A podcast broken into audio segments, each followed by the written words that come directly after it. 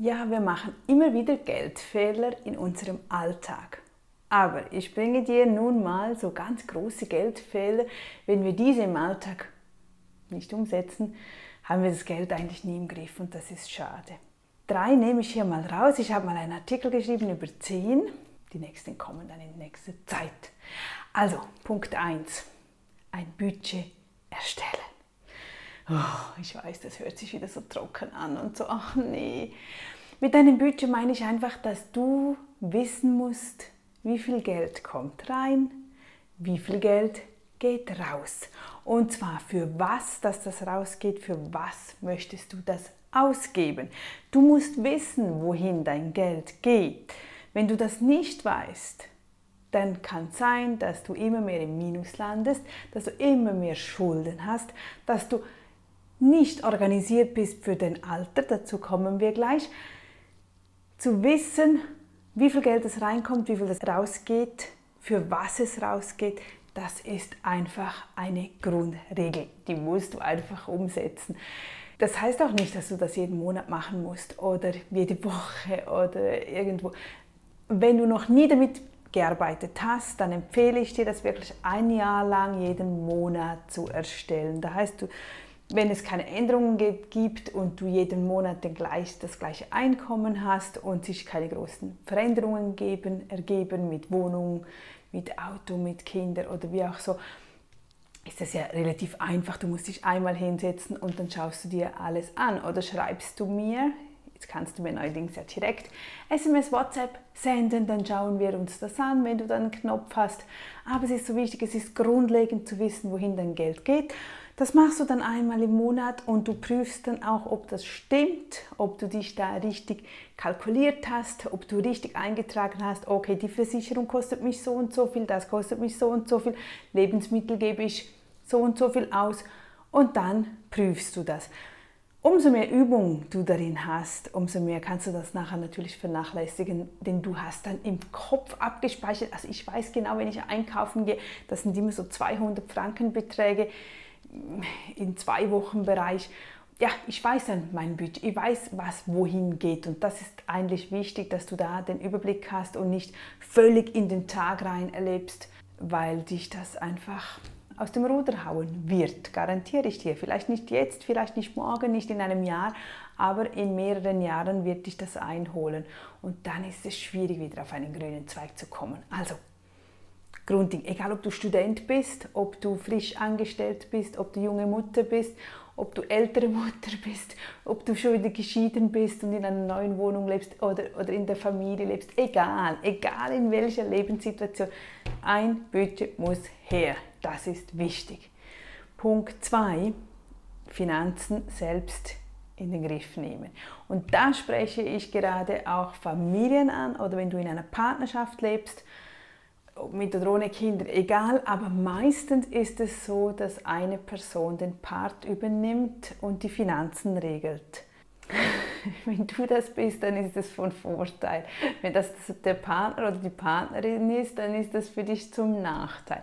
Du musst wissen, wohin das Geld geht. Du musst dich auch einbringen. Übergib nicht alles dem anderen oder der anderen wenn es nur schon darum geht, dass ihr einmal in der Woche zusammensitzt und euch die, die, die Kosten anschaut und schaut, was reinkommt, was rausgeht, wollen wir das bezahlen, wollen wir das nicht bezahlen. Das heißt nicht unbedingt, dass du auch die Bezahlung vor Ort oder Online-Banking vornehmen musst, aber du musst informiert sein, du musst wissen, wie viel Geld ist auf dem Konto? Wie lange müssen wir sparen, wenn wir ein neues Auto haben möchten? Was heißt das, wenn wir einen Kredit aufnehmen, wenn wir ein Haus kaufen, wenn wir eine Hypothek aufnehmen? Was heißt das konkret? Das sind große Fragen und übergibt es nicht einfach dem Mann oder der Frau, die sich mehr dafür interessiert, gerade beim Hauskauf, äh, ja, mach du das. Und wenn du danach realisierst, ui, wir brauchen monatliches Einkommen von 8000 Franken, dann müssen beide arbeiten gehen, damit wir die x tausend für die Hypothek bezahlen können. Was ist, wenn jemand dann krank wird? Können wir uns das noch leisten?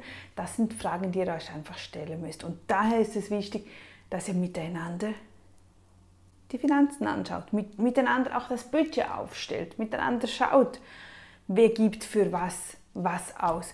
Denn sonst passiert auch öfters immer wieder, dass ja die eine Person die andere hintergeht. Und du vertraust und am Ende ist das Geld einfach weg, weil es gerade für Gewinnspiele, Lottoscheine, Ausgang, Alkohol, Tabak, Zigaretten, das sind Abhängigkeiten und äh, das ist schwierig in den Griff zu bekommen. Ich verstehe das auch, aber daher musst du auch wissen, dass dort das Geld wegging. Weil sonst stehst du irgendwann da und rechnest, hey, wir haben gut verdient und am Ende ist nichts da. Du kannst das Geld nicht mehr holen. Ist einfach Tatsache. Du kannst auch nicht vor Gericht gehen wegen so etwas. Also bleib kontinuierlich dabei, macht die Finanzen gemeinsam, sucht da Lösungen, dass da beide Mitspracherecht haben. Und sonst habt ihr halt zwei einzelne Konten und ein gemeinsames Konto. Da jedem, da geht ein Dauerauftrag hin und von diesem gemeinsamen Konto wird Lebensmittel bezahlt oder irgend einfach, das, das, müsst ihr regeln, wie ihr das wollt. Aber verschließt die Augen nicht. Verschließt sie einfach nicht, weil das, das können böse Überraschungen bringen. Ich weiß es, ich höre es, ich höre es wirklich immer wieder. Man glaubt es nicht. Man glaubt, also ich glaube es sehr, was ich denke, kann nicht sein, kann nicht sein, kann nicht sein. Oder, oder es ist so, auch wenn man schwer verliebt ist. Sprich mit den Finanzen ein Wort mit. Achte auch, prüfe auf, glaub nicht alles. Am besten daher beide ein Online-Banking-Account mit Einsicht, dass du jeden Tag siehst, wo geht das Geld hin und das ist nicht, dass man jemandem nicht vertraut, sondern einfach, man kann mit offenen Karten spielen. Wenn man das nicht spielen kann, dann ist ja sowieso mit der Partnerschaft etwas vielleicht nicht so toll, wie, wie sie sein sollte. Aber du bist dann schon bereits vorbereitet oder du agierst, anstatt dass du nachher vor, vor Tatsachen gestellt wirst. Der dritte Punkt, spare jetzt schon für die Rente. Es sind alles so trockene Themen, ich weiß. Und daher sage ich immer wieder, richte dir einfach einen Dauerauftrag ein, damit du dich nachher nicht mehr darum kümmern musst. Aber gerade wenn du, wenn du jung bist, richte dir das jetzt schon ein, wenn das nur ein kleiner Betrag ist. Der summiert sich, wenn der 40, 50 Jahre lang am Besparen ist, das macht gerade den großen Unterschied, den du mit 50 einfach nicht mehr aufholen kannst. Also das gehört einfach zum Leben, dass wir auch Vorsorge leisten, dass wir Vorsorge machen und nicht alles dem Staat abhängig machen. Du weißt nie, was dann ist, wenn du alt bist. Also achte lieber auch auf dich selbst, sei ein bisschen vorbereitet nimm halt lieber ein bisschen mehr weg von jetzt. Du kannst immer noch genug leben, du kannst immer noch Dinge machen. Dann geht man halt nicht mehr viermal im Monat auswärts essen, sondern nur noch einmal oder vielleicht halt auch keinmal, je nu. Aber das Geld ist ja nicht weg, es ist ja für dich angelegt. Und du wirst dir selber nachher dankbar sein, weil du vorbereitet bist. Du wirst all die Geschichten sehen, die eben sich keine Vorsorge geleistet haben, die das Leben in Saus und Braus lebten. Ich weiß, es ist nicht immer schön, das mit anzusehen. Ich sehe das immer wieder, auch mit Gleichaltrigen von mir oder früher in der Schule. Wir haben immer, ich habe immer wirklich gespart man hat mich das schon gelernt und natürlich bleibt das Geld manchmal auf der Strecke. Nein, nicht nur manchmal, sehr oft sogar, dass man sich Dinge nicht, nicht leisten kann. Entweder musste ich mehr arbeiten gehen oder ich musste einen Zusatzjob annehmen, um mir dies leisten zu können. Oder ich musste halt sagen, scheiße, sagt man nicht, ähm, geht nicht. Geht nicht, obwohl alle um, um einen rum haben halt die neuesten Schuhe, haben dies, haben jenes. Ja, aber ob die vorbereitet sind für das Alter, das weißt du nicht. Also achte auf dich, sei vorbereitet für dich selbst, weil dann bist du glücklich, du weißt ja, was du hast und du musst das auch niemandem beweisen. Die Zeit zeigt sich's und am Ende, klar, ich weiß, schon oft habe ich gesagt, ja, jetzt würde ich am, am liebsten sagen, siehst du, ich habe vorbereitet und du eben nicht. Aber das tut man ja nicht.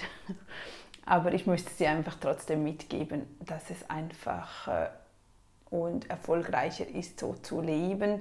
Du bist sehr gelassener, du bist glücklicher, weil du diesen Buffer automatisch hast. Du, du lebst nicht so am Abgrund, wenn eben etwas Unerwartetes kommt, dass du denkst, ah, ah, da ist kein Geld und, oh, und diese Ängste. Und, und umso mehr Ängste du hast, umso mehr verbissen du wirst, umso kompliziert wird das ganze Leben. Ist, das ist auch so ein Kreislauf. Hingegen, wenn du alles ein bisschen vorbereitest, in einem positiven Schwung bist, dann kommt auch irgendwie mehr Positives auf dich zu, wirst du sehen. Und alles geht irgendwo einfacher. Das ist das Schöne. Also nutze das. Das sind schon mal die ersten drei Gewohnheiten oder Geldfehler, die man halt teilweise macht oder die eben die man nicht machen sollte. Und sonst erzähl mir, was waren deine größten Geldfehler oder was würdest du nie wieder machen oder was hast du ganz gut gemacht. Ich freue mich immer über Austausche. Bis dann wieder. Tschüss.